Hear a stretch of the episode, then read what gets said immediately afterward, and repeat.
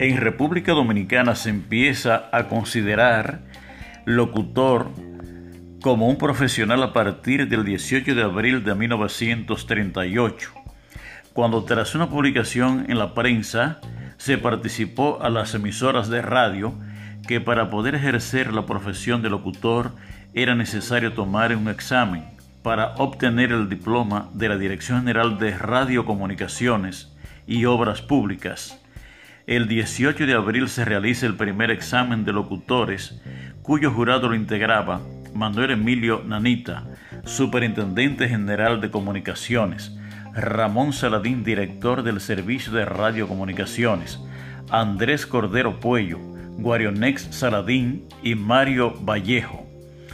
En las primeras horas de la noche del 18 de abril de 1938, en la HIX, entonces calle José Trujillo Valdés, se reunió lo más selecto de la locución dominicana para comparecer al primer examen de locutores de República Dominicana. Hubo 40 aspirantes a locutores, 14 de Santo Domingo, 7 de Santiago, 3 de San Pedro de Macorís, 1 de La Vega, 1 de Samaná y 1 de Asua. Como resultado de este examen resultaron las siguientes personas como locutores profesionales Vinicio Saladín, Carlos Vallejo de la Concha, Fidencio Garris, Alonso de Alonso, Paul Enríquez Belisario, Carlos Andreoni,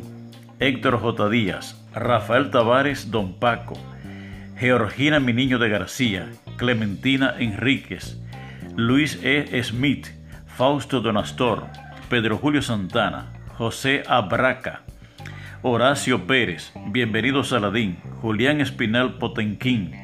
Frank Hatton, Julio García Alardo, Rafael Pellerano, Expedi Pou, Ernesto Sixto Barboso, Braulio Pericer, Puro Benítez,